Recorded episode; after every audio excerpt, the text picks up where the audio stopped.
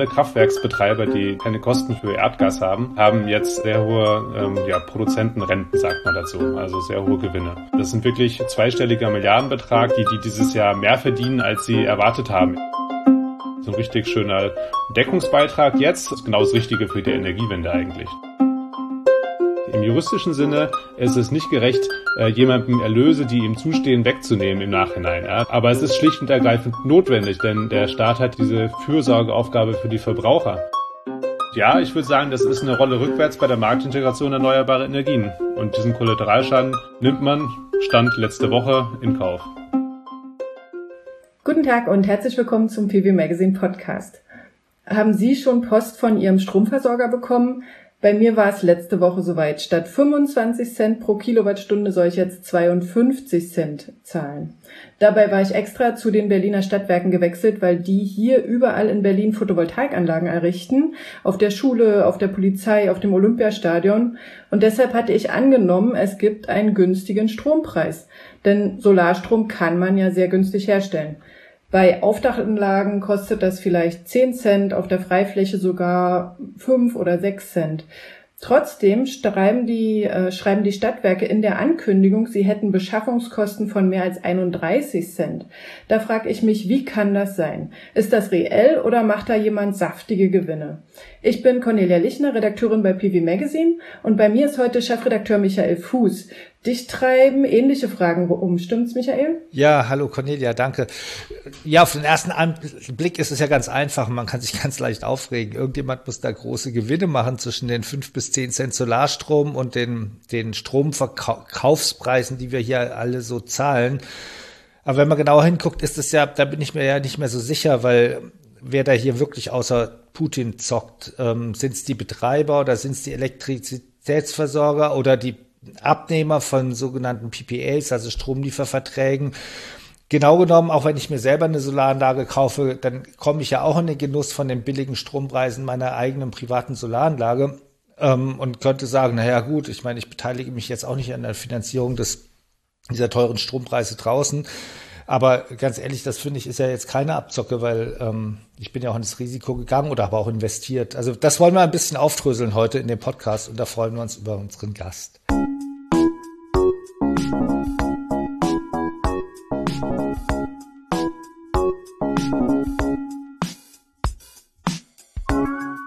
Der Strommarkt ist hochkomplex und wird durch staatliche Eingriffe wie die geplante Gewinnabschöpfung ja noch verwirrender. Und deshalb haben wir uns für den heutigen Podcast einen Experten eingeladen, der sich darin richtig gut auskennt. Er beschäftigt sich seit Jahren mit der Modellierung von Energiesystemen und den dazugehörigen Strommärkten und ist als energiepolitischer Berater sogar bei Gesetzgebungsprozessen beteiligt. Fabian Hunicke ist Senior Expert bei Energy Brainpool. Herzlich willkommen, Herr Hunicke. Ja, hallo, schön hier zu sein. Ich würde am liebsten gerne mit meiner Eingangsfrage starten. Warum hat es ein Energieversorger, der selbst Solarstrom herstellt, nötig, jetzt die Preise für die Verbraucher zu erhöhen? Ja, also letztendlich, egal zu welchem, zu welchem Energieversorger Sie wechseln, die Energieversorger haben alle eine ganz ähnliche Beschaffungsstrategie für Strom und ähm, die Beschaffungsstrategie, die sieht eben vor, dass man über ganz normale Handelsprodukte an den Großmärkten, also Strom von den, von den, von den Börsen oder über bilaterale Handelsgeschäfte einkauft. Und das machen die alle relativ ähnlich.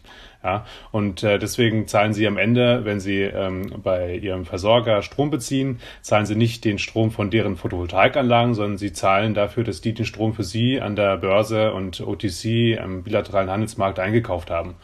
Und kann der Stromversorger jetzt gar nicht den Solarstrom, den er selbst produziert, benutzen, um die Strompreise seiner ähm, Kunden zu reduzieren? Das geht schon. Also mittlerweile gibt es äh, sogenannte langfristige Stromlieferträge, PPAs. Ja, das heißt, ein paar von den Versorgern, vielleicht gehört Ihre auch dazu, haben sich entschieden, langfristig Strom zu, zu kaufen für eine längere Laufzeit.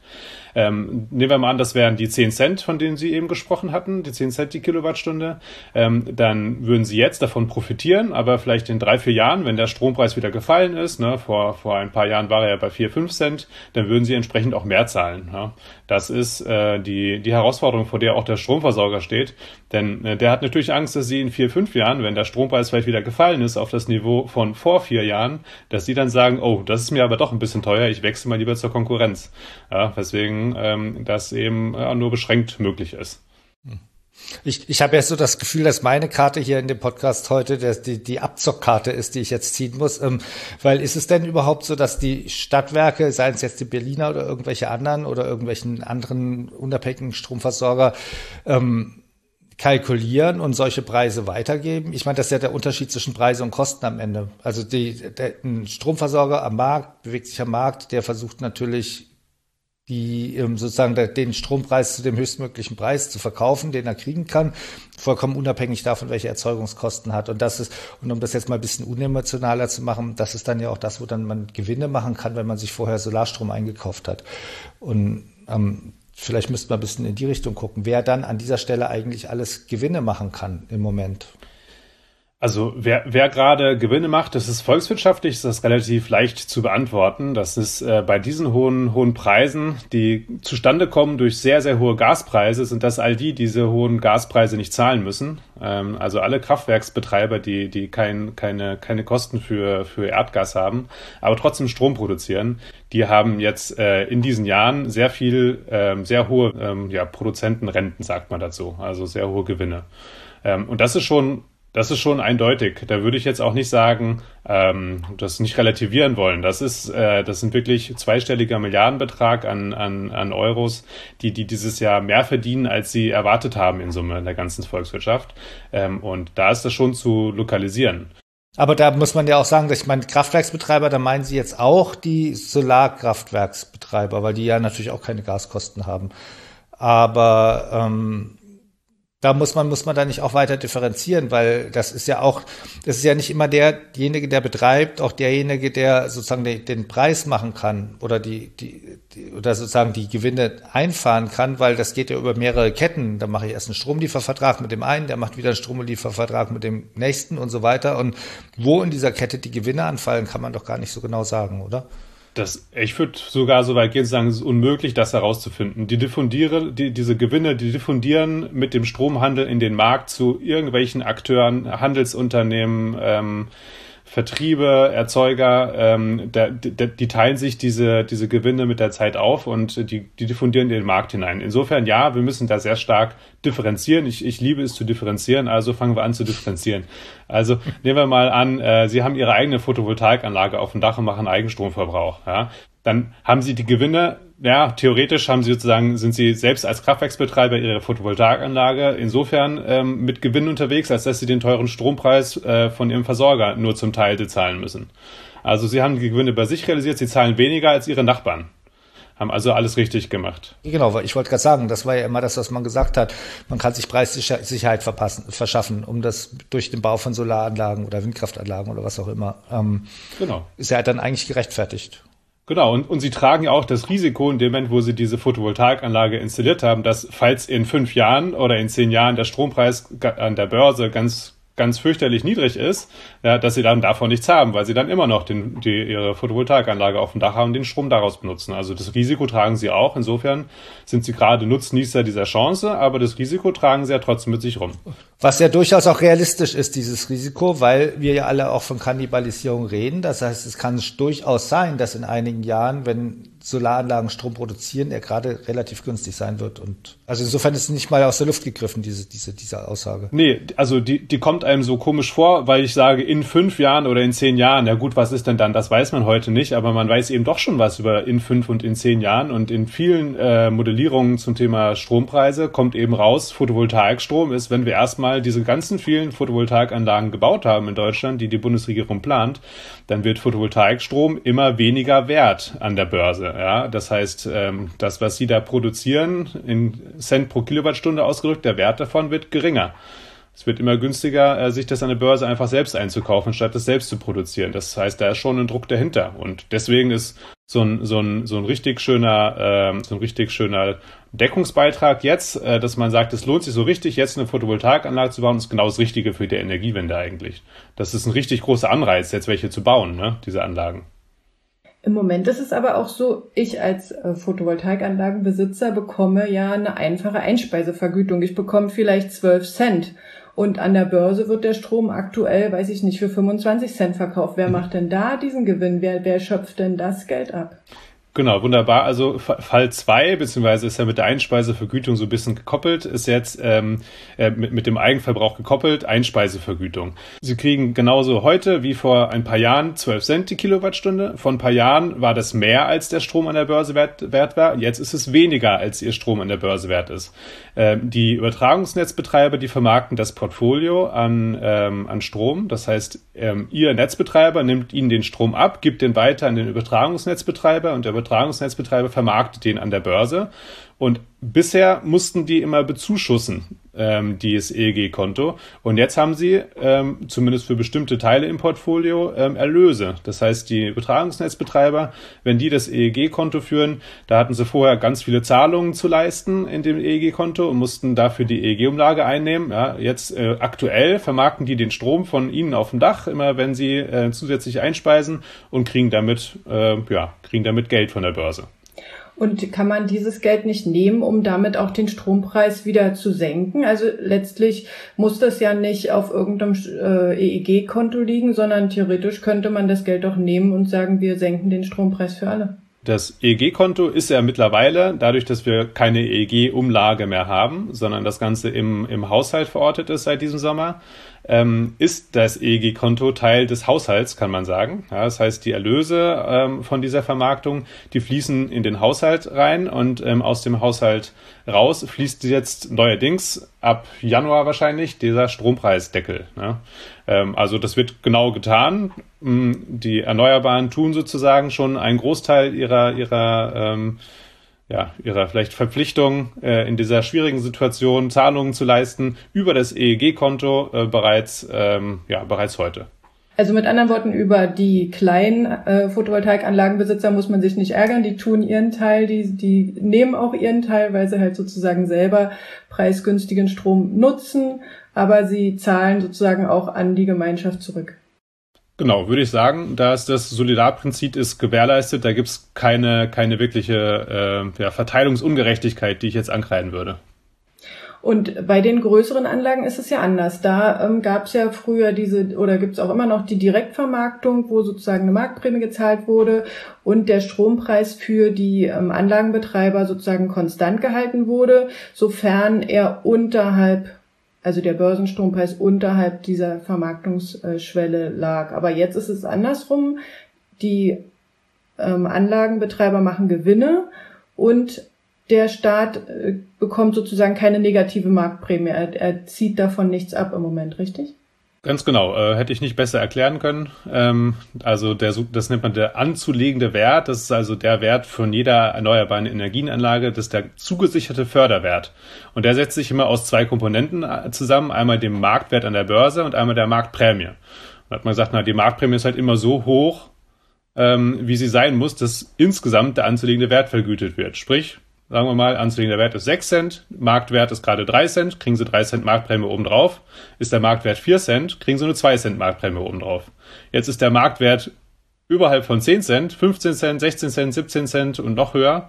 Äh, jetzt wäre rechnerisch die Marktprämie ja negativ, aber Sie müssen nichts zahlen. So ist das im EG festgelegt. Das äh, ist sozusagen ähm, ja, schon, schon, schon immer Bestandteil von diesem, von diesem gleitenden Marktbrennmodell, für das wir uns entschieden haben. Und äh, da wird also jetzt nichts zurückgezahlt, sondern äh, die Erlöse sind viel höher, als man früher dachte, dass sie jemals sein könnten. Und bisher konnte so, ein direkt, äh, so eine direkt vermarktete Anlage nur so einen winzigen ähm, Gewinn erwirtschaften. Wenn jetzt der Direktvermarkter in der Lage war, halt ähm, den Tag, ta äh, tagesaktuell den Strom günstig zu verkaufen oder mit zu höheren Preisen zu verkaufen. Und jetzt mit einmal ist da so eine Spanne. Ist das sozusagen dieser Zufallsgewinn oder der Übergewinn, der immer besprochen wird? Ganz genau. Also die, die, die, die hatten bisher gerechnet, ich nehme das gleiche Beispiel wie eben, mit 6 Cent Erlösen und jetzt haben sie einfach das Doppelte oder das Dreifache an Erlösen. Ähm, und äh, diese Differenz, die wird eben als Zufallserlös betrachtet. Ich finde, so ganz richtig ist das nicht, wenn man jetzt noch genauer hinschaut, denn ähm, viele von den äh, Photovoltaikanlagen, die in der Auktion dieser Vergütung in den letzten Jahren teilgenommen haben, da hat man schon gemerkt, die Gebote, die waren so niedrig, die haben eigentlich darauf spekuliert, dass sie in manchen Jahren vielleicht auch ein bisschen mehr verdienen können. Das heißt, ähm, diese niedrigen, ähm, niedrigen Förder Sätze für die großen Photovoltaikanlagen, die wir den Auktionen in den letzten drei, vier Jahren gesehen haben, die lassen sich eigentlich nur so erklären, dass die sagten, na gut, über 20 Jahre, ab und zu werde ich ein bisschen mehr verdienen. Ich will diesen, diesen, diesen Fördersatz als Sockel haben, als, als Hängematte, um sagen zu können, na gut, weniger wird es nicht werden, aber hoffentlich wird ab und zu mal ein bisschen mehr bei rumkommen. Und das ist ja auch einer der Gründe, warum man sagt, okay, ihr kriegt nicht nur den anzulegenden, den anzulegenden Wert als Zufallserlös Benchmark, sondern wir machen dann noch einen Schnaps oben drauf, nochmal drei Cent oben drauf, ähm, damit, damit wir uns sicher sein können, dass ihr ähm, jetzt nicht zu wenig, zu wenig bekommt. Das ist, jetzt reden Sie schon über die Maßnahmen, die man diskutiert, sozusagen an der Stelle. Ja, genau. Ich schwimme leider ein bisschen hin und her. Nee, nee, ist ja, ist ja alles gut, nur dass wir das klar kriegen. Also sozusagen, man sagt sozusagen den Leuten, also nehmen wir wieder das Beispiel, sie haben so eine Auktion gewonnen, sie kriegen irgendwie über 20 Jahre 5 Cent pro, pro Kilowattstunde für ihren Solarstrom. An der Börse, letzten Monat hätten sie, glaube ich, 12 Cent verdient, wenn ich mich recht entsinne, jetzt die letzten Zahlen. Ähm, dann wird man sagen, also die 12 Cent finden wir aber zu viel. Ihr kriegt 5 plus 3, also 8 Cent und den Rest müsst ihr abführen. Ganz genau. Mhm. Das ist die Idee. Das ist schwer zu sagen. Ähm, frage ich mich natürlich, ist das jetzt gerecht oder ist das nicht gerecht? Kann man das so einfach sagen oder ist das wirklich, wie kann man sowas entscheiden? Also welche Kriterien empfindet man so etwas als gerecht als ungerecht? Also äh, ist, ist gefährdet diese, dieses Ungleichgewicht aus sehr hohen Kosten für Strom auf der Verbrauchsseite und sehr hohen Erlösen auf der Produzentenseite gefährdet den sozialen Frieden in der Gesellschaft äh, und deswegen ist es notwendig, das zu tun, eine Verteile Umverteilungen vorzunehmen um den sozialen Frieden in der Gesellschaft zu wahren. Ich glaube, das ist am Ende die, die Kernmotivation. Aber im juristischen Sinne gerecht ist es nicht. Im juristischen Sinne ist es nicht gerecht, äh, jemandem Erlöse, die ihm zustehen, wegzunehmen im Nachhinein. Ja? Das ist im juristischen Sinne eigentlich jetzt ähm, ähm, ja nicht nicht, nicht gerecht. Ähm, aber es ist schlicht und ergreifend notwendig, denn der Staat hat diese, diese Fürsorgeaufgabe für die Verbraucher. Äh, und ähm, äh, jetzt, äh, Sie sagten, Sie haben über 50 Cent die Kilowattstunde. Äh, das kann sich eben nicht jeder leisten. Und ähm, die Frage ist, wer soll das zahlen? Wenn wir das als Schulden aus dem Haushalt nehmen, dann zahlt das die nächste Generation ab. Äh, und wenn da jetzt eben ein Akteur im Markt ist, dem es gerade gut geht, dann wird der zur Kasse gebeten. Das ist ungerecht, aber notwendig. Können wir vielleicht noch mal ganz kurz einen Schritt zurückgehen und erstmal sagen, welche Diskussion jetzt im Raum steht? Also wie soll die Gewinnabschöpfung aussehen? Da gibt es ja unterschiedliche Ebenen. Da gibt es einmal die EU-Ebene, wo schon was beschlossen ist, und dann gibt es die Ebene in Deutschland, wo sozusagen noch nichts beschlossen ist. Ich würde gerne ganz kurz darauf zurückkommen, bevor wir die Gerechtigkeitsdiskussion machen, damit wir alle auf dem gleichen Stand sind. Können Sie einmal umreißen, wie die, wie die Gewinnabschöpfung aussehen soll? Gerne. Also skizzieren wir es kurz. Es gibt erstmal zwei Elemente. Das eine Element ist die Gewinnabschöpfung. Das andere ist, wofür soll es verwendet werden, ist der Strompreisdeckel. Ähm, also einerseits ähm, auf die Verbraucher bezogen, ähm, die sollen einen Strompreisdeckel bekommen. Das sollen 80 Prozent des Verbrauchs sein, die geschützt sind. Die dürfen nicht teurer sein als 40 Cent und Differenz wird eben ausgeglichen. Wenn Sie also jetzt zu 55 Cent zum Beispiel die Kilowattstunde in Strompreis bei Ihnen zu Hause haben, dann äh, werden Sie für 80 Prozent Ihres Verbrauchs 15 Cent nicht bezahlen müssen. Und das ist schon beschlossen? Nee, das ist noch nicht beschlossen. Das ist die, äh, das ist die Idee. Ähm, wie das funktionieren soll. Laut Referentenentwurf, der heute Morgen äh, veröffentlicht worden ist, so richtig viel dazu kann man erst einmal, wenn man den ganz detailliert gelesen hat, aber das steht da so vorne prominent drin. Also das scheint relativ sicher zu sein. Ähm, ab wann das kommt, wissen wir noch nicht, aber so ähnlich wird das kommen. Dann für alle Hörer, heute ist der 22. November. Ähm, also wenn Sie den Podcast deutlich später hören, dann müssen Sie sich ähm, in die Vergangenheit zurückversetzen. Okay, das ist also ein Teil, diese Strompreisbremse für die Verbraucher. Und der andere Teil? Genau.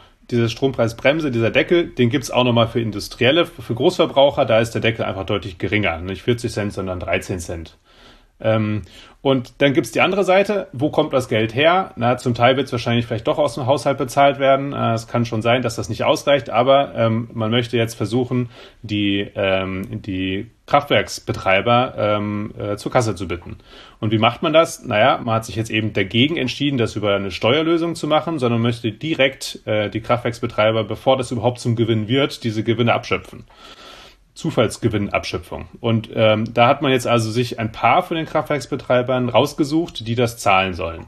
Das sind die Kernkraftwerksbetreiber und alle Betreiber erneuerbarer Energien, außer ein paar flexiblen Biomasseanlagen.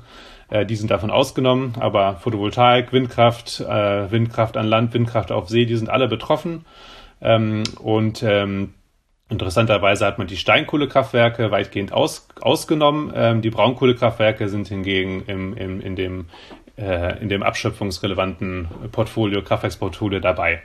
Und die sollen jetzt alle was bezahlen, diese ganzen Kraftwerke. Und was sollen sie bezahlen? Man sagt, okay, wir erlauben von jeder von eurer Technologie erlauben wir einen bestimmten Erlös. Das ist der Gewinn, von dem wir sagen, der ist fair und der ist auch sogar noch mehr, als ihr eigentlich erwarten konntet. Alles, was ihr mehr verdient als das, das nehmen wir euch weg. Das müsst ihr bezahlen. Und da hatte die EU ja 18 Cent in den Raum gestellt, oder? Die EU hatte gesagt, ihr müsst das machen. Und mindestens 18 Cent ähm, ist, ist dieser Benchmark. Also ihr dürft jetzt nicht sagen 19 Cent oder 20 Cent, aber drunter ist okay. Ja? Mindestens 18 Cent von diesen inframarginalen Kraftwerken, so hat man die genannt, ähm, die müsst ihr abschöpfen. Ihr könnt auch mehr abschöpfen. Ach so, ich hatte gedacht, ähm, diese 19 Cent sozusagen die Obergrenze der Erlöse, die der Kraftwerksbetreiber noch machen darf. Genau, also diese, diese 18 Cent, die im Raum stehen, da ähm, ist ja alles, was da drüber ist, wird abgeschöpft. Das heißt, ähm, angenommen, ähm, ja, Sie rechnen Erlöse von 20 Cent aus, dann könnten Sie über diesen Mechanismus 2 Cent ab, ähm, abrufen. Und äh, den Mitgliedstaaten der EU ist jetzt freigestellt zu sagen, na, wir machen nicht 18 Cent, wir machen lieber 17 Cent, weil dann können wir 3 Cent einnehmen. Ja, das ist ihnen freigestellt. Was sie nicht machen dürfen, ist zu sagen, wir gehen über die 18 Cent, wir machen da 19 Cent raus und dann verdienen wir nur 10 Cent. Das dürfen sie nicht machen. Und äh, hält sich Deutschland an die 18 Cent? Äh, Deutschland hält sich an die 18 Cent, äh, beziehungsweise also an die Obergrenze.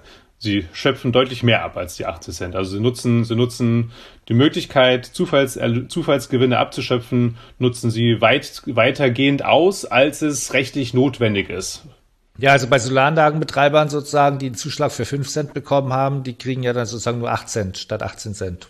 Also um das mal so konkret zu machen, wenn ich es richtig verstanden habe. Ja, also so, so ähm, sind, ist das, was wir bisher von der Regelung wissen, so ist das äh, vorgesehen, dass man also diesen Förderwert nimmt. Das wären jetzt in Ihrem Beispiel 5 Cent und dann äh, eine bestimmte Pauschale obendrauf. Das war ein Verhandlungsstand letzte Woche irgendwann 3 Cent die Kilowattstunde. Vielleicht steht das jetzt in diesem Referentenentwurf auch so drin.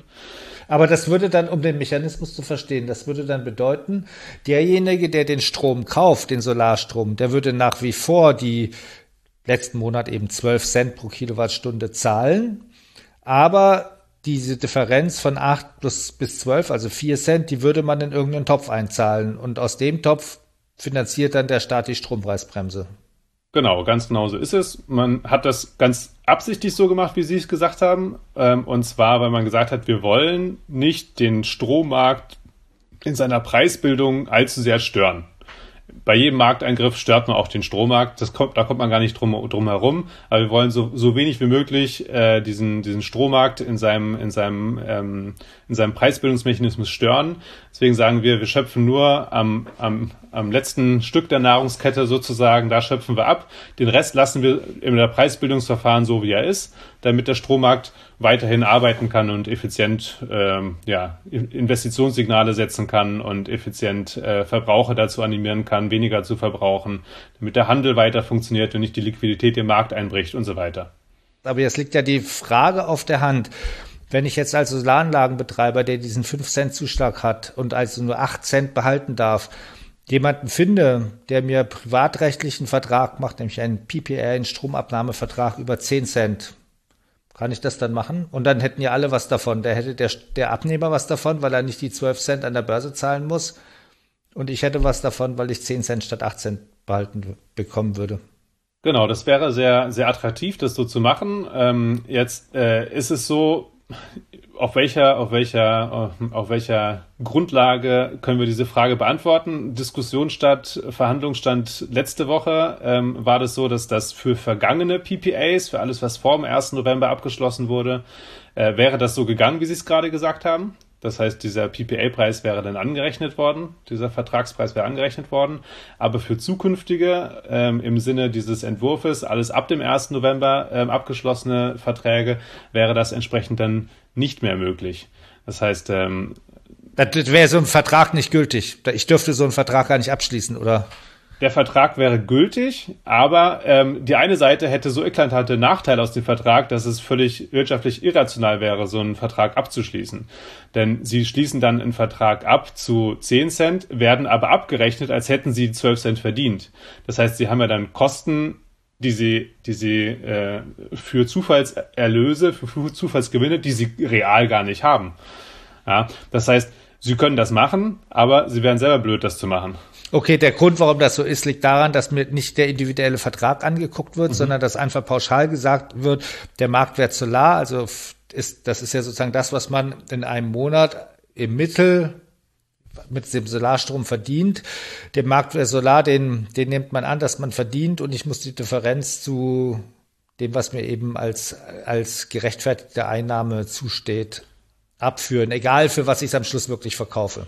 Ja, Genau, so ist es. Ob es das in diesen Referentenentwurf geschafft hat und ob es diesen Referentenentwurf so auch überlebt, ist, ist, äh, ist nochmal eine zweite Frage. Ähm, aber ähm, aktuell wäre genau das der, der, der Mechanismus. Ähm, sodass also alles, was an vergangenen Verträgen abgeschlossen wird, das kann man einreichen und anrechnen lassen, sagen, na ja, aber hört mal zu, ich habe letztes Jahr ein PPA abgeschlossen für die nächsten drei, vier Jahre. Ich habe diese ganzen Zufallsgewinne gar nicht, weil ich ja über das PPA äh, diesen Vertragspreis nur von, von acht Cent oder so bekomme, was auch immer in diesem, in diesem Vertrag dann drin stand. Ja, aber für zukünftige nicht mehr und damit habe ich diese Fluchtmöglichkeit, ähm, Zufallsgewinne nicht abführen lassen zu müssen über ein PPA, die ähm, nimmt der Staat äh, den, den Anlagenbetreibern dann weg, weil er Angst hat, ähm, dass das jemand ausnutzt und gar keine Zufallsgewinne am Ende mehr übrig bleiben, die man abschöpfen könnte. Aber es wäre doch gut, wenn die Leute PPAs abschließen und wenn sie sozusagen äh, privatrechtliche Verträge über Stromlieferungen abschließen. Es ist ja gar nicht das Ziel, dass aller Strom immer über die Börse vermarktet wird, oder?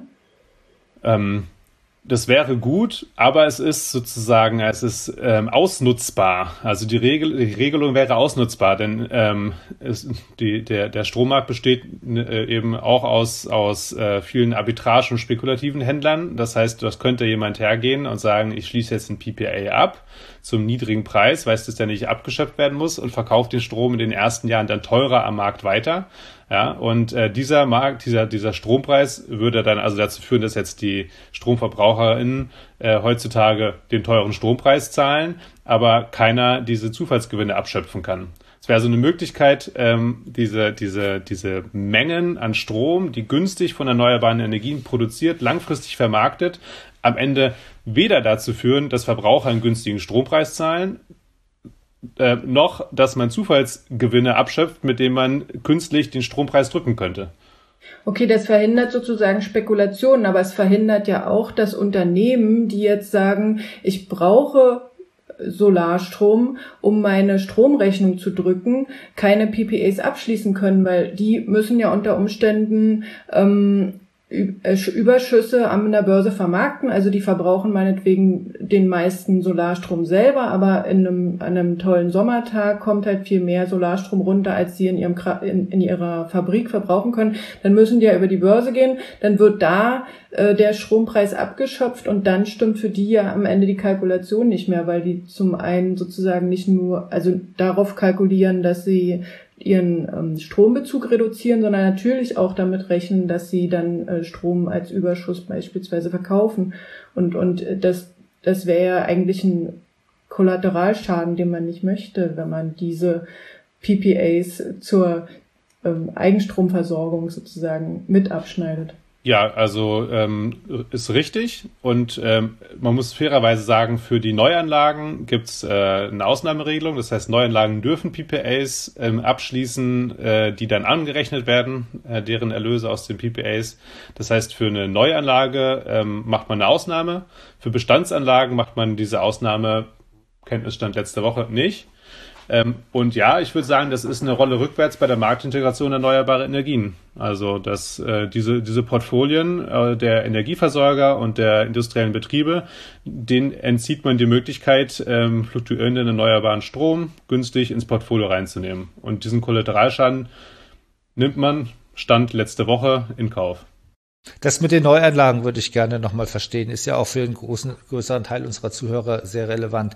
Das heißt, wenn ich jetzt eine neue Anlage baue, wo ich ja, gut, Stromgestehungskosten steigen ein bisschen, weil die Komponenten gestiegen sind, also sagen wir mal irgendwas zwischen acht und zehn Cent vielleicht inzwischen bin, ähm, wissen Sie wahrscheinlich besser, ähm, pro Kilowattstunde. Und ich finde aber einen PPA-Abnehmer, der mir, der bereit ist, mir für die nächsten fünf oder zehn Jahre weiß nicht, was da gerade gehandelt wird, 13, 14 Cent zu geben, ähm, pro Kilowattstunde, das ist gestattet. Da muss ich da nichts abgeben von.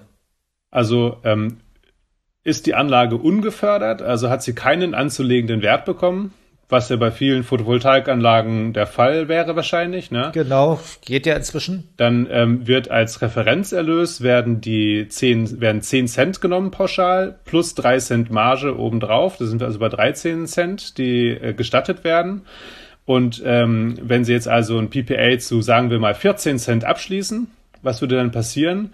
Sie würden, es würden, es würde abweichen zu den anderen Regelungen, würden diese 14 Cent, dieser individuelle Vertragspreis, der würde als ihr Gewinn gezählt werden und für die nächsten erstmal nur sechs Monate würden davon 90 Prozent abgeschöpft werden.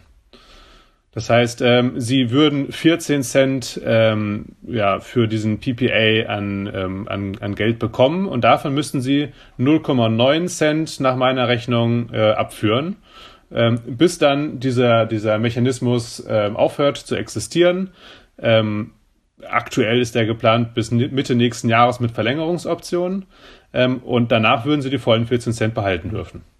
Ich meine, Energy Brain Pool ist ja sozusagen, Sie kommen ja aus dem Haus, was wirklich auch Preise analysiert, was ja auch die, die, die Player, die daran beteiligt sind, berät. Ist, meine, das macht das Ganze ja nochmal deutlich komplexer, als es sowieso schon war. Ich meine, dieser ganze Strommarkt ist, wir berichten ja viel darüber im PV Magazine, aber als Journalisten sind wir da ja nicht die totalen Experten. Aber es ist ja so, es geht ja immer darum, wie kann ich meine Risiken ver verkleinern? Wie kann der seine verkleinern? Wie kann der seine verkleinern? Und dann findet man sich da irgendwo. Und das wird ja jetzt nochmal viel komplizierter.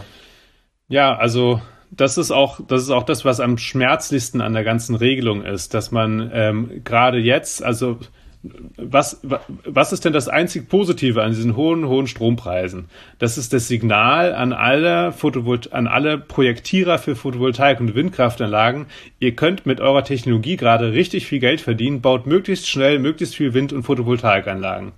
Das ist ja, das ist ja eigentlich der, der eigentliche Sinn äh, von so einem Strommarkt und warum man da so hohe Preise hat, das ist in so einer Knappheitsphase das Investitionssignal in die ganz wirtschaftlichen Technologien, die am meisten Geld verdienen können, in dieser Situation ähm, kommt und ähm, jetzt so schnell wie möglich Photovoltaik und Windkraftanlagen gebaut werden sollten. Das ist gerade richtig im Geld. Und äh, diese, diese übermäßige Komplexität in den Verträgen, die äh, jetzt durch so eine Strompreis ähm, äh, Gewinnabdeck, äh, Gewinnabschöpfung dazukommt, ist da einfach nochmal ein zusätzlicher Hemmschuh. Ähm, obwohl wir eigentlich gerade keine zusätzlichen Bremsen brauchen, sondern eher möglichst schnell viele Flächen für Windenergieanlagen an Land, möglichst schnelle Genehmigungsverfahren, ähm, möglichst keine Engpässe bei der bei der bei der äh, bei der Lieferung äh, von den Komponenten. Ähm, da, da müsste es ja eigentlich möglichst schnell gehen, weil das ist am Ende der effektivste und der schönste Weg, diese diese Strompreiskrise zu beenden, äh, indem wir mehr erneuerbare Energien zubauen. Dann dann hat sich das Problem innerhalb von einigen Jahren von selbst. Ja, und deswegen dieses Signal, hohe Strompreise, viele neue Anlagen bauen, das müsst ihr jetzt machen, baut möglichst viele Photovoltaik- und Windanlagen. Dieses Signal, das muss ungetrübt bei den Akteuren im Markt ankommen. Dann, dann hat es sein Gutes, dass der Strompreis so hoch ist. Aber also das ist schon super Schlusswort, aber ich würde gerne noch zwei, ähm, drei Fragen stellen. Und zwar einmal, wir hatten ja am Anfang darüber gesprochen, dass ähm, eigentlich das falsche Marktdesign gerade bei der Direktvermarktung daran schuld ist, äh, dass sozusagen so viele äh, Marktteilnehmer gerade so hohe Gewinne machen und die jetzt abgeschöpft werden müssen. Aber wäre es nicht eigentlich sinnvoller, dieses Marktdesign zu ändern? Ja, also ähm, ich bin bei dem Thema Marktdesign äh, so ein bisschen unschlüssig aktuell noch, noch ein bisschen in der in der Meinungsfindungsphase. Ähm, einerseits äh, sehen wir, äh, ich weiß gar nicht, ob man Experte sagen darf, dass man un unsicher ist. Ich tue jetzt mal so, als dürfte man das sagen.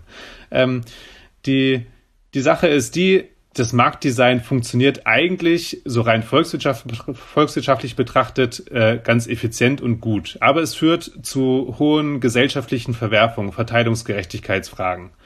Das ist also ähm, auf der einen Seite so von der volkswirtschaftlichen grauen Theorie her äh, wir keine Marktdesignänderung brauchen, sondern höchstens eine Evolution des Marktdesigns hin zu mehr Flexibilität, äh, ein bisschen höhere Bilanzkreisverantwortung, dass man mehr ähm, gesteuert, gesteuerten Verbrauch bepreisen kann, dass die, äh, die ganzen flexiblen Verbraucher anfangen, gesteuert ähm, auch äh, Strom verbrauchen und abrechnen zu können. Alles wichtige Dinge. Ähm, PPAs integrieren in den Markt, okay, sind aber evolutionäre Schritte. Und wenn es jetzt wirklich an die Wurzel des Marktdesigns geht, also Merit-Order-Prinzip, ähm, äh, Kraftwerke reihen nach ihren kurzfristigen Grenzkosten, gucken, wie viel davon brauchen, die setzen den Strom Strompreis. Ähm, das, das müsste eigentlich in der volkswirtschaftlichen grauen Theorie erhalten bleiben.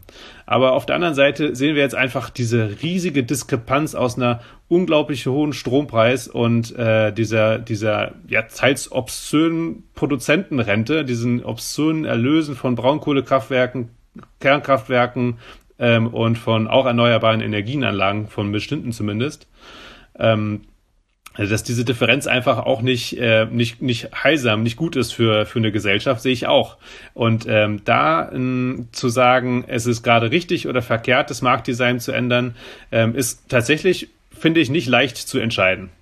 Aber ich sag mal, das Ziel ist ja auch über den Strompreis hinaus äh, Auswirkungen auf die auf die Wärmewende zum Beispiel zu haben. Also der Gaspreis im, in Konkurrenz zum Strompreis ist ja auch ein ganz wichtiges Signal, gerade wenn wir sagen, ähm, viele Leute sollen jetzt bitte in Wärmepumpen investieren. Das bricht ja auch gerade wieder zusammen, weil wenn ich sehe, okay, ich habe jetzt einen Strompreis von 52 Cent, dann wäre ich ja schön blöd, wenn ich mir jetzt wirklich eine Wärmepumpe zulegen wollte.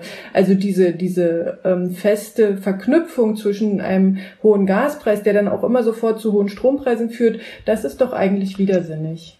Das ist richtig. Ähm, die, das Investitionssignal, ähm, jetzt mehr Strom zu verbrauchen durch eine Wärmepumpe oder eine e-, E-Mobilität, das aktuelle Strom, ähm, Strommarktsystem ist, sagt natürlich jetzt wenig Strom verbrauchen.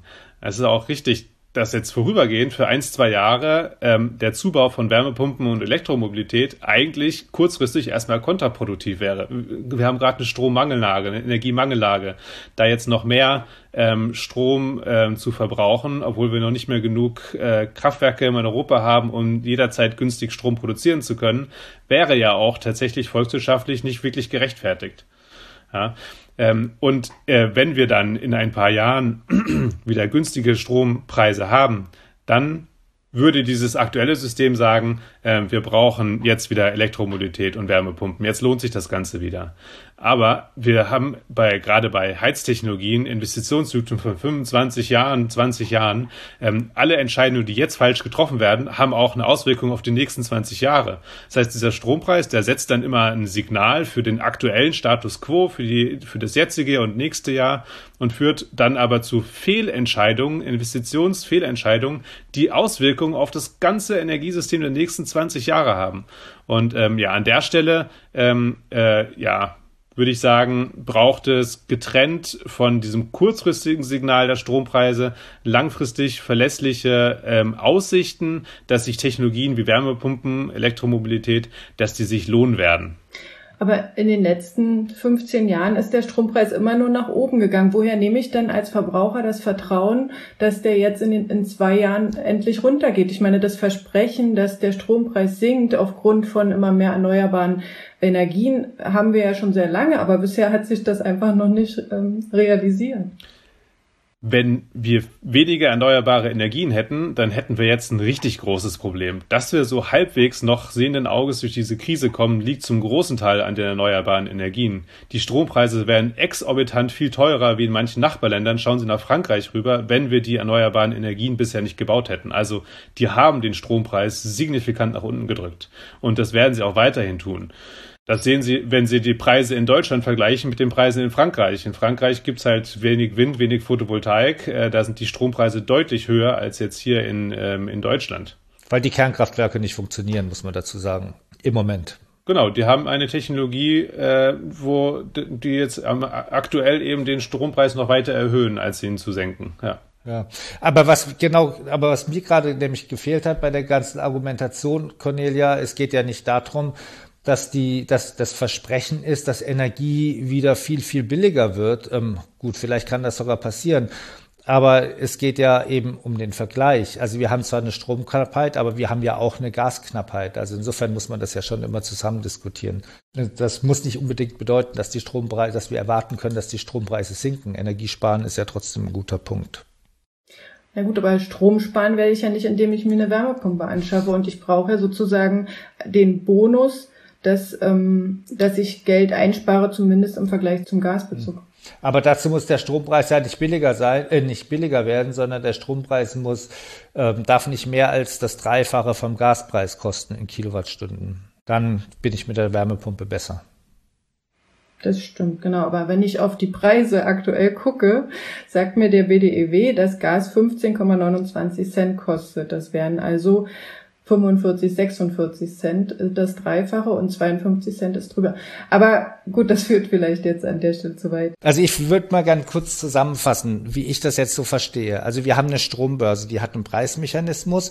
Wenn wir die jetzt laufen lassen würden, dann gäbe es jetzt einen irre großen Anreiz, Solar und Wind zu bauen, weil man ja gerade gut damit verdienen kann dann würden wir wahrscheinlich sehen, dass der Strompreis immer noch nicht deutlich findet, fällt, weil dann fehlen uns ja noch die Speicher. Aber dann würde ja der Strompreis an der Börse uns eben den Anreiz geben oder Firmen den Anreiz geben, Unternehmern den Anreiz geben, ganz viele Speicher zu bauen. Wahrscheinlich würde der Strompreis dann immer noch nicht ganz runtergehen und es würde den Anreiz geben, ganz viel Wasserstoff zu bauen, Elektrolyse zu bauen, damit wir nämlich auch in den Winter kommen und gut durch den Winter durchkommen und dann würde der Strompreis runtergehen. Und jetzt könnte man alle die Kosten, die man dazwischen hat, sehen als Kosten der Energiewende. Das sind die Kosten, die wir eben haben, um die Energiewende rundzubringen. Und, das, und wenn ich durchzubringen. Und wenn ich das sehe, dann gibt es für mich zwei Fragen. Das erste ist, gibt es die Energiewende auch billiger? Also können wir die Energie, weil das wäre ja das Thema von den Übergewinnen oder zu viel Gewinnen. Also verschenken wir zu viel Geld, wenn wir diesen Marktmechanismus einfach so laufen lassen. Und das andere ist, nun gut, das ist eben das kurzfristige und langfristige. Also halten wir das kurzfristig aus, dass es diese hohen Preise gibt. Ich würde sagen, ähm, auf die Frage, gibt es das auch in billiger, würde ich sagen, es gibt nicht nur die Energiewende nicht in noch billiger, es gibt insgesamt Energie nicht in noch billiger. Also das ist schon äh, ein extrem kosteneffizienter volkswirtschaftlicher Mechanismus. Ähm, äh, diese eine ganze Volkswirtschaft mit Energie zu versorgen. Ähm, ich würde das Einzige, was in Ihre Kette, die Sie gerade aufgebaut haben, wir bauen jetzt erst die erneuerbaren Energien und dann kommen die Speicher dazu und dann kommt auch noch Wasserstoff dazu, noch zwischen rein zwängen wollte, wäre der Zubau von, also Installation von Wärmepumpen und äh, die ähm, Anschaffung von ganz vielen E-PKWs mit ihrer Flexibilität. Die würde ich gern zwischen die Speicher und zeitgleich mit den erneuerbaren Energien noch zwischen ein, einpflanzen sozusagen und sagen, die, die können einen Teil des Jobs, den Speicher theoretisch auch übernehmen können, auch schon übernehmen. So eine Wärmepumpe, die kann man, die kann man, da kann man auch mal äh, heizen, auf die Stunde verschieben, wenn entweder doch mal die Sonne scheint im, in, in der Übergangszeit oder der Wind weht. Und ein E-Auto kann man auch laden, äh, innerhalb von einem vier Stunden Zeitfenster sich vielleicht eine halbe Stunde raussuchen, wo es eben doch windig oder sonnig ist. Ja. Das heißt, eigentlich reden wir nur über die sozialen Verwerfungen. Also eigentlich wäre das ein effizienter Mechanismus, aber das Problem ist, es würde fünf bis zehn Jahre dauern und das halten wir nicht durch. Genau, es würde fünf bis zehn Jahre dauern und nach fünf bis zehn Jahren wäre vom gesellschaftlichen Friede nicht mehr viel übrig. Ähm, und ähm, es hätte ähm, einige Bankrotte und so weiter gegeben. Es gäbe vielleicht an manchen Stellen Arbeitslosigkeit, an der nicht. Also da muss die Politik einfach ähm, eingreifen, äh, und dafür sorgen, dass die Effizienz des Marktes nicht an den Stellen zu effizient ist, wo es zu sehr weh tut. Wobei es gibt ja schon so eine Frage, also das Ganze durchgehen lassen will ich das mal noch nicht. Und zwar, wo Sie sagen, es ist ein irre effizienter Mechanismus, den wir da haben mit der ganzen, mit den ganzen Preisbildungen. Die sind ja menschengemacht, diese Mechanismen. Und diese Mechanismen sind eben so gemacht, dass das teuerste Kraftwerk den Preis für alle danach folgenden Kraftwerke bildet. Und woher nehme ich die Gewissheit, dass das der effizienteste Weg ist? Also ich würde, ich meine, so rein anschaulich würde ich ja schon sagen, naja, es könnte, da machen jetzt andere, nämlich die, die eben nicht diesen teuersten Kosten haben, nämlich eben auch die erneuerbaren Betreiber machen da jetzt große Gewinne. Wenn man jetzt sagen würde, die investieren alle diese Gewinne sofort wieder und es machen bestimmt auch etliche, ähm, dann ist ja alles gut. Aber wir kennen das ja auch aus anderen Branchen. Auch bei den hohen Mieten gibt es immer die Diskussion. Ähm, also es ist nicht so, dass ein Unternehmer per se einfach alles wieder investiert, was er hat, nur ähm, um, um der Gemeinschaft was Gutes zu tun. Da kann man sich ja nicht drauf verlassen. Ja, also ähm, ein Teil des dieses dieses irre vielen Geldes, was ähm, einige Kraftwerksbetreiber jetzt verdienen, ist sicherlich auch verbrannt und nicht positiv angelegt für die Zukunft. Ähm, und äh, vielleicht ist bei manchen Unternehmen der Teil größer als bei anderen.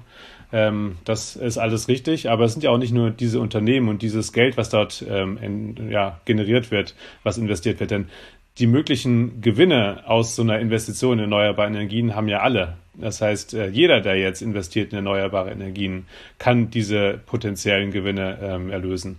Und ähm, die Frage ist vielleicht auch nicht unbedingt, ist es ein effizienter Mechanismus, sondern kennen wir einen effizienteren.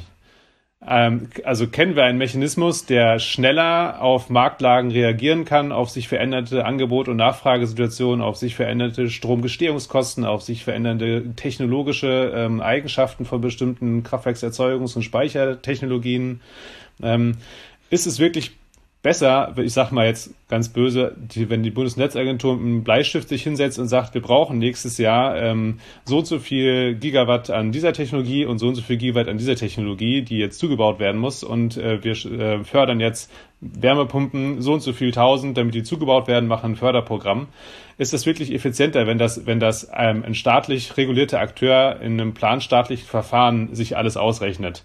Ähm, und ähm, ich finde, in der Vergangenheit, in der Geschichte der, der, der, der beiden Deutschländer, kann man eigentlich sagen, ähm, insgesamt ähm, hat der Markt doch tendenziell eine schnellere Reaktionsfähigkeit, eine langfristig höhere Effizienz ähm, und ähm, schafft es schneller, sich auf Veränderungen dynamisch anzupassen, als ein rein planstaatliches Verfahren, die immer so viele Interessen berücksichtigen müssen und die erstmal gegeneinander aufwiegen müssen, dass äh, der Zug schon manchmal abgefahren ist, bevor man irgendwas tut. Macht es Sie jetzt nicht misstrauisch, dass sozusagen der, der Staat sich mit dieser Gewinnabschöpfung eine Situation schafft, wo er eigentlich Vorteile davon hat, wenn der Börsenstrompreis hoch ist? Hm, misstrauisch. Also ähm, mich persönlich äh, macht es nicht misstrauisch. Ich finde das sozusagen, ob der Größe der Aufgabe, diese riesigen Stromkosten für manche Haushalte so günstig zu machen und für manche Industriebetriebe so günstig zu machen, dass die überhaupt durch diese Krise durchkommen, verstehe ich diese Maßnahme. Da finde ich sie persönlich angemessen. Aber das Thema Misstrauen ist vielleicht einem anderen Kontext eine sehr, sehr gerechtfertigte Frage, nämlich das Vertrauen von Investoren in den äh, Markt Deutschland, in den Markt Europa. Diese staatlichen Eingriffe haben auch immer den Effekt, dass diejenigen, die ihr ganzes Kapital da rein investieren sollen, erneuerbare Energienanlagen zu bauen, und ich spreche jetzt mal von, von, von, von großen Fonds und von, von, von Banken, die noch ein bisschen Fremdkapital dazugeben sollen und so weiter, die sagen, okay, ich baue jetzt so eine, so eine Anlage, die ist richtig teuer. Ich habe bis, bis zum ersten Tag der Stromeinspeisung richtig viel Geld da rein investiert und ich vertraue darauf, dass ich 20 Jahre lang oder noch darüber hinaus einen geregelten äh, Markt habe, wo ich weiß, ich kann mich auf bestimmte Prinzipien darin verlassen. Und jetzt sehe ich plötzlich in der EU, ah, ich muss aufpassen, bei Zusatzerlösen, irgendwann schneiden sie mich ab. Da kann ich mich nicht mehr auf den Markt verlassen. Also ähm, dieses, dieses Vertrau dieser Vertrauensbonus, den der europäische Markt und auch der deutsche Markt auf jeden Fall bei Investoren hatte, der wird schon ein Stück weit angeknabbert. Ich würde sagen, wenn man das jetzt mit, mit, mit einer guten zeitlichen Begrenzung sagt und sagt, das ist eine Ausnahmesituation und ähm, das, das gut begründet und wohl dosiert in einem guten abgesprochenen Verfahren hinkriegt, dann ist es noch kein, noch kein wirklicher Verfall dieses Vertrauens, Investitionsvertrauens in den Standort Europa, in den Standort Deutschland. Aber es ist doch ein Schritt in diese Richtung. Ihr könnt euch nicht komplett auf den Markt verlassen. Ab und zu schreiten wir als EU oder wir als Deutschland da ein und beschränken euch. Also im, im, Prinzip, ich meine, im Prinzip heißt das doch für heute, wir, heute ist ja gerade der Referentenentwurf in, vorgelegt worden, das geht jetzt noch durch den Bundestag und dann wird sich da bestimmt noch einiges in einigen Stellen deutlich ändern. Ähm, eigentlich können wir nur hoffen, dass sagen die Abgeordneten einen Weg finden, die Effizienz dieses Systems nicht dauerhaft zu beschädigen und die sozialen Verwerfungen irgendwie in den Griff zu bekommen. Genau, und als i-Tüpfelchen vielleicht doch noch zuzulassen, dass wir in den nächsten sechs Monaten PPAs abschließen können, ohne uns damit selbst ins äh, Fleisch zu schneiden. Dass, dass man weiterhin die Marktintegration erneuerbarer Energien vorantreiben kann, selbst innerhalb dieser, dieser Marktphase. Dann vielen herzlichen Dank. Das war der PV Magazine Podcast für heute. Herzlichen Dank an Fabian Hunecke, Senior Expert bei Energy Brain Pool, dafür, dass Sie uns äh, den Strommarkt etwas verständlicher gemacht haben.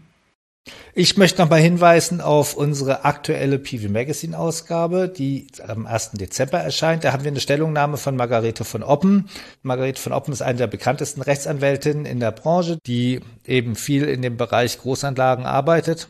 Und da muss man sagen, wenn man diese Stellungnahme liest, da atmet auch jedes Wort diese, diese, wie soll ich sagen, dieses Entsetzen darüber, dass man Investitionssicherheit beeinträchtigen kann durch diese Regelungen, wenn man sie jetzt schlecht macht oder vielleicht auch, wenn man sie überhaupt macht.